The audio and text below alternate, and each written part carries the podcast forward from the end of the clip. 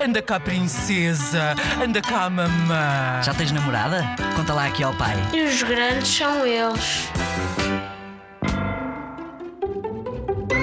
Houve uma vez que eu estava na casa da, da minha tia, que tem um tio que chama-se Hugo. E eles vivem juntos. E eles têm um papagaio que chama-se Xavier.